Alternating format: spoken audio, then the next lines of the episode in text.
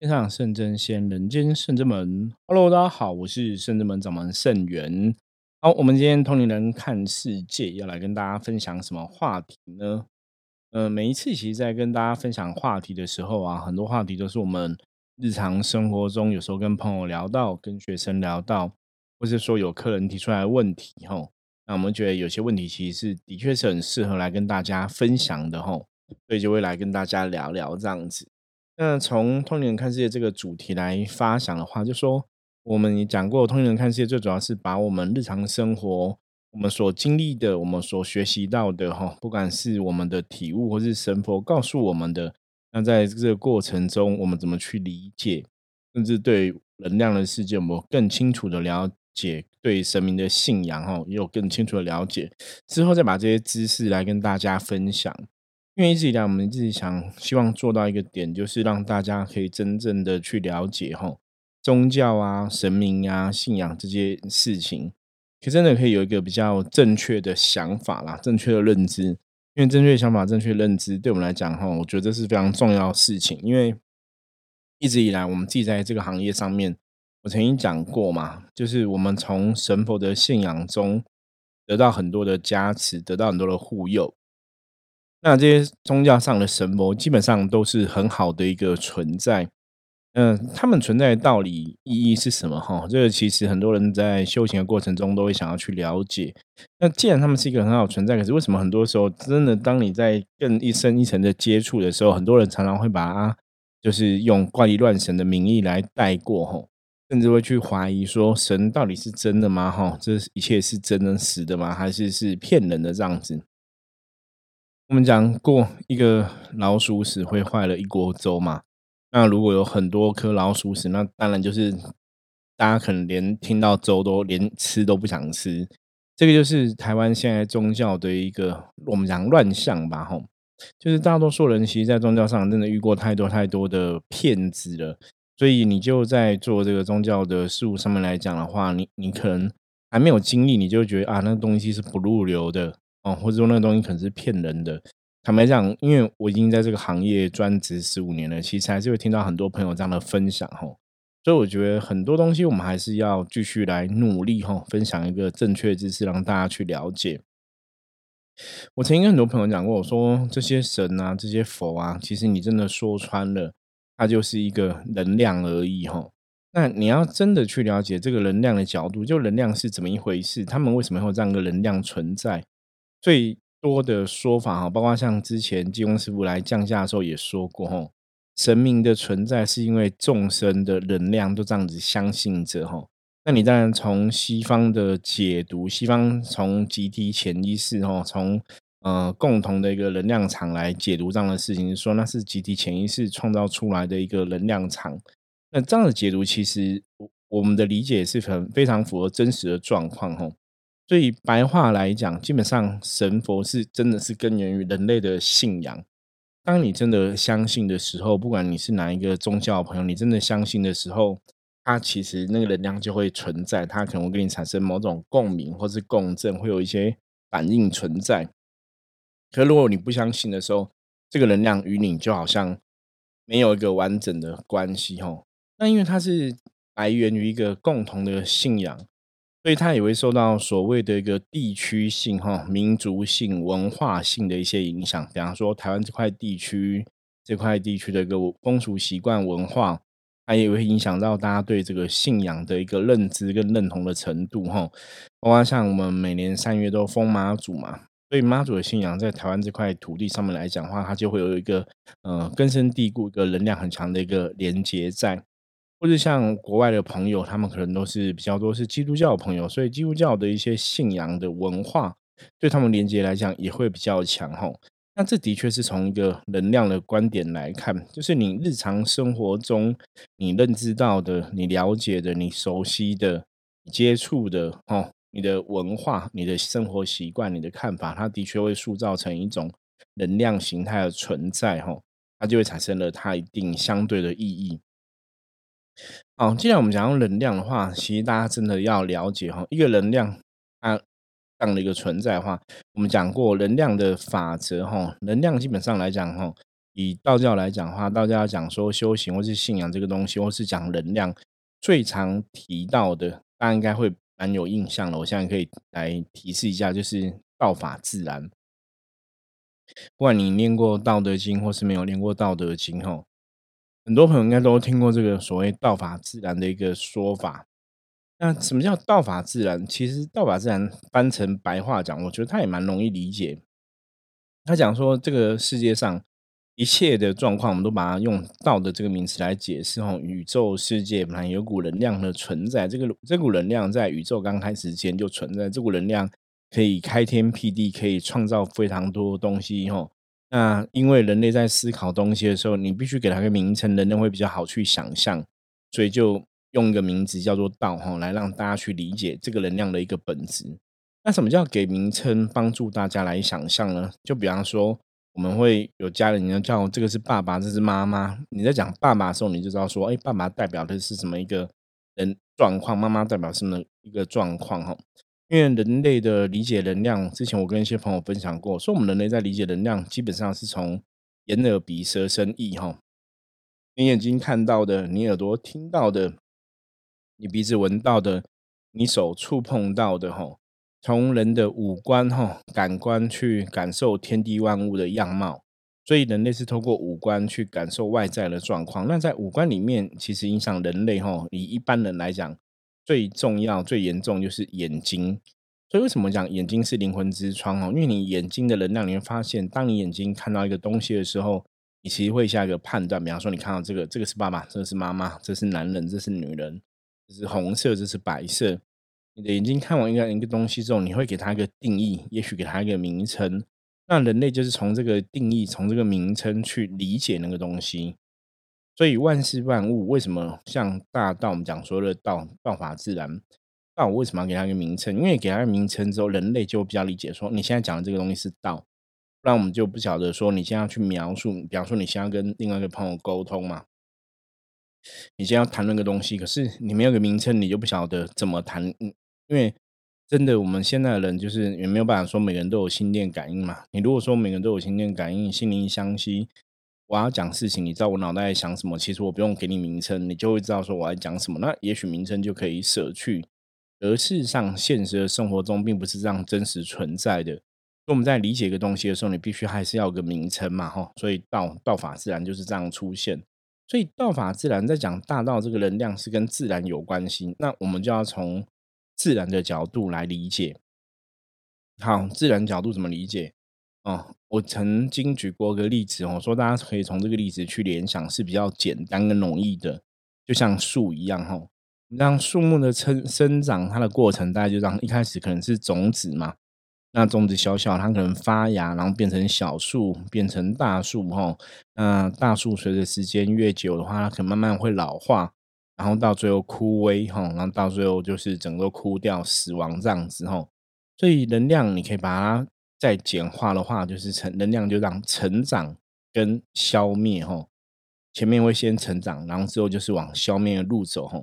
你看这个世界上万事万物都是这样子，自然界的一切变化都是成长跟消灭。所以道法自然，如果要认真来讲的话，它就是在讲能量是成长跟消灭。好，那如果是这样子啊，我们要怎么去理解道法自然这个东西？他跟你讲，既然能量是成长跟消灭哈，所以我们就要去了解，如果在这个过程中，你要去维持一个能量哦，减缓它的成长或者减缓它的消灭，那你就把能量 hold 住在一个状况里面，它才有办法哈减缓这个状况。所以，如果你你没有一个意念想要去减缓能量的一个消灭或是成长的话，其实能量基本上来讲是很自然，就是会成长跟消灭。这就跟我们在讲人在修行上面学习，我们之前也分享过很多次哦。为什么学习要每天每天要不断的精进，要每天不断的努力？因为你不断的精进，你不断的努力，基本上来讲，你是在锻炼自己的能量。你不断对自己的能量有所要求，你的能量就会停在一个比较好的状况里面。那如果你对自己的能量没有要求，你能量没有办法停到一个比较好的状况里面，它基本上能量就是会自然而然的消散哦。这就跟以前人家讲哦，天人哦，我们讲，嗯，以佛教的看法来讲，哈，这个世界有所谓的六道轮回嘛。那天人界是上三道最上面的一个等级哈，一个境界。天人五百年哈，你没有在累积福报的话，这个能量也是会消退，它就会往下掉哈。那为什么没办法再累积福报？大家不知道有没有想过这个事情？因为通常以前我们都会觉得，哎，你在天人那个世界已经很好了，为什么他们不去累积福报？哈，这个其实有时候可以从人类的思维来理解哈。你要人类思维来理解，我们像比方说，像这个社会上。很多人的经济水准哈是很好的，比方说他的经济能力是很好，他有很多金钱，然后让他很多收入。你看那些金钱很多、收入很多人，你跟他讲说：“哎，你现在金钱很多了，收入很多了，你不你不要被这个欲望控制，你不要有金钱的欲望哈。”所以为了不要有金钱欲望，你把这些钱增加财产，可能百分之九九都捐出去，只留百分之一自己享受，就是可能只够你吃喝拉撒睡。你看他们做得到吗？基本上大大多数人都很难做到，就算他可以捐出全部的财产，他留下的财产还是蛮有钱的，你知道？像之前很多像比尔盖茨也是有捐很多财产出去，可他们留下来的还是可以过非常优渥的生活。好，那过优渥的生活其实不是一个问题。那你在过优渥的生活当中，你可以跟他讲说，那你可不可以每天就是花个时间好好的修行啊，好好的淬炼自己的灵性提升啊什么的。他们也许也会有个修行的想法，也会想要好好去锻炼自己、精进自己。可是现实的状况是怎样？坦白讲，有一定程度的困难，你知道吗？比方说，他可能每天二十四小时里面，他可能还有十二小时。那公司体制很庞大，他们位居要职，所以他们必须还是要去把公事给完成嘛。有很多人需要他们帮忙，有很多公事需要他去下决定。所以他有很多工作时间，他还是要必须要去做这个工作上的事。那其他时间也许留给家人，可是留给家人之后，他们可能在干嘛？陪伴家人到处游山玩水嘛。因为你有一定的经济能力，你可以到处去做一个过一个比较好的生活哦，吃好料啊，游山玩水。那当然就会去从事这样的状况。我之前有个客人哈，一个一个女生的客人，大概六十几岁，然后她来占卜哈。那你想说，哎，她其实经纪人也是很好，那婚姻也很幸福。那来卜卦还有什么可以卜？一般我们都是有些人觉得你可能是人生比较困苦啊，比方说感情不顺啊，工作不顺啊，才来卜卦。那像你这个经纪能力那么好，你你到底要算什么？就他来算，他算什么问题？你知道吗？他就来算说，师傅，我下个月去澳洲玩，有没有什么要注意的？那去澳洲玩之后，在下个月我可能要去日本玩，或者在下个月我要去泰国玩。真的哦，他每个月都在出国玩。那当然这是在疫情之前的事嘛。现在疫情当然不能出去玩哦。所以那时候你就觉得哇，真的是我们讲说有钱的生活过得跟你想的不太一样哦。他每个月都出国在玩，所以他其实只是担心说，因为年纪比较大了，出国没什么特别注意的，会不会遇到一些危险？因为有些国家的确是没有那么安全嘛，所以他就都会问这样的一个问题。所以你看他，当他经济能力到那个水准水平的时候。请你说他会有时间说我好好精进自己，好好修行吗？很难嘛，对不对？那这个社会基本上是非常公平的哈，就你花多少时间在哪个事情上面，当然你就会得到多少的成就。所以你既然没有花时间在念经打坐，在精进自己的灵性，你的灵性会有所提升吗？可能还是会提升的。你可能有一些想法、一些观念是正确的，可能提升角度势必就会比较慢，或是它提升的会比较有限嘛，吼。因为你没有花很多时间在上面精进的话，我们讲嘛，社会社会去很公平的，能量世界是非常公平的。所以在这个状况下来讲啊，我可以再举另外一个例子哦，像我之前有另外一个客人，也是经营能力很好的，经营水准很高的，可是他的生活中，那有时候我们都觉得说有钱可以带给大家很多快乐嘛，而像他很有钱，可是他有快乐吗？其实坦白说，他一点都不快乐。那为什么不快乐？很简单，因为老公有外遇，你知道吗？因为男人有钱嘛，哈，所以你当然就可以去，嗯，你男人就像以前我认识一些朋友，哈，那些朋友他们就会这样讲，比方说有些男生真的经济能力比较好一点，他们就会就会想要找一些年轻女生哦，去吃吃饭啊、聊聊天啊之类的，哈。而像我我讲这些男生，他们其实是都有家室的，你知道吗？就是都有老婆的，而且老婆可能。社会上的社经地位啊，吼，层次啊，等级都还蛮高的。可是为什么会这样子去做？吼，其实很简单。我觉得人当你到那个程度的时候，有时候你有些欲望，吼，就会爱玩。那当你的日子哈，当你已经有金钱了，所以你不需要去担心没有金钱嘛。这个时候，你当然就想去感受生活不同的状况嘛，去体验生活不同的状况哈。所以像我们这阵子，大家如果看 Netflix 哈，鱿鱼游戏哈，大家不知道有没有看哈？这个鱿鱼游戏，它提提到一个重点，就是那些游戏是从有钱人来设计的。那为什么要设计这样的游戏哈？因为它。我这边剧透一下，剧透一下哈。如果你有看过的话，没有看过的话没关系，也是可以听一下哦。其实重点就是因为有钱人的生活太无聊了，你知道吗？因为他们过的生活哈，当你都吃好料，吃到你不晓得在吃什么好料，因为这个世界好料都吃完了，这个世界环游世界都环游完了，还有什么会让他们生活有乐趣？就很难嘛。那那其实换个角度来讲哦。比方说，像我觉得这个东西倒不见得是因为有钱人会有这个问题。这个问问题其实讲到后来，这其实是一种人性。就每个人其实都会这样子哦。你对自己的生活有一些诸多不满，你都会羡慕别人的生活。哦，我们假设我们今天在工作，我们是一帮人上班族，我们也会去羡慕主管的生活啊，羡慕老板的生活，羡慕那些演艺人员啊、知名人物啊，他们可能一些经济能力很好的生活，你会觉得哇，他们这样很好。很很特别，很幸福。可是你以如果以他们的日子来讲，他们在那个日子过久了，其实他们搞不好很羡慕你这样子，就是简单工作哈，每天回家，晚上跟老婆去公园散散步，你知道吗？像之前有一些电影都这样演哈，大家不晓得有没有看过？比方说，就是有钱人跟穷苦人家灵魂会互换，有没有？你就去过一个不同人家的生活哈，那就会觉得很有趣。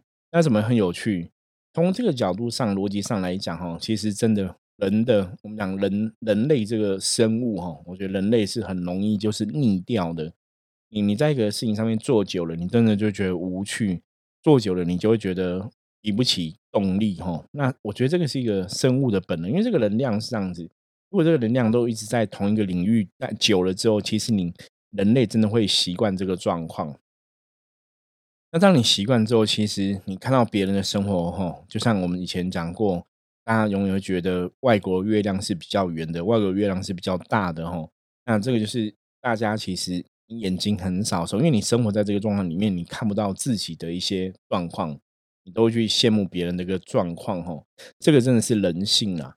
所以你看，人性基本上是有很多很多这样的状况，就是很多外在的东西，你你看到别人的好，你听到别人的好，很多东西会去。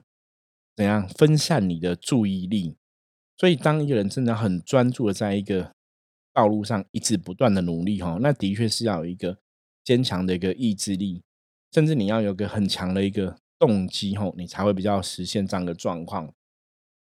所以，我们如果我们来讲修行这一件事情，哈，我们常常讲，很多人都想要修行，真的很多朋友都在介入修行，可是你真的可以坚持到底吗？